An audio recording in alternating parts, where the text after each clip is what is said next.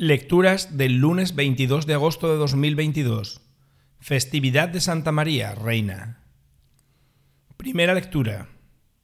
Comienzo de la segunda carta del apóstol San Pablo a los tesalonicenses. Pablo, Silvano y Timoteo, a los tesalonicenses que forman la iglesia de Dios nuestro Padre y del Señor Jesucristo. Os deseamos la gracia y la paz de Dios Padre y del Señor Jesucristo. Es deber nuestro dar continuas gracias a Dios por vosotros, hermanos y es justo, pues vuestra fe crece vigorosamente, y vuestro amor, de cada uno por todos y de todos por cada uno, sigue aumentando. Esto hace que nos mostremos orgullosos de vosotros ante las iglesias de Dios, viendo que vuestra fe permanece constante en medio de todas las persecuciones y luchas que sostenéis.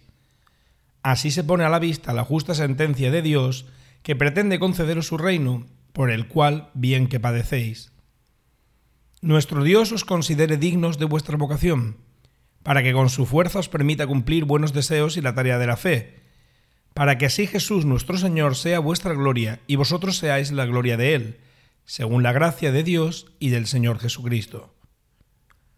Palabra de Dios. Salmo responsorial. Contad las maravillas del Señor a todas las naciones. Cantad al Señor un cántico nuevo, cantad al Señor toda la tierra Cantad al Señor, bendecid su nombre. Proclamad día tras día su victoria. Contad a los pueblos su gloria, sus maravillas a todas las naciones. Porque es grande el Señor y muy digno de alabanza, más temible que todos los dioses. Pues los dioses de los gentiles son apariencia, mientras que el Señor ha hecho el ciclo. Contad las maravillas del Señor a todas las naciones. Evangelio Lectura del Santo Evangelio según San Mateo.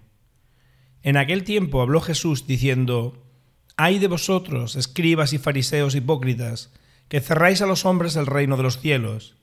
Ni entráis vosotros, ni dejáis entrar a los que quieren. Ay de vosotros, escribas y fariseos hipócritas, que devoráis los bienes de las viudas con pretexto de largas oraciones. Vuestra sentencia será por eso más severa Ay de vosotros, escribas y fariseos hipócritas, que viajáis por tierra y mar para ganar un prosélito, y cuando lo conseguís, lo hacéis digno del fuego el doble que vosotros. Ay de vosotros, guías ciegos, que decís, jurar por el templo no obliga, jurar por el oro del templo sí obliga.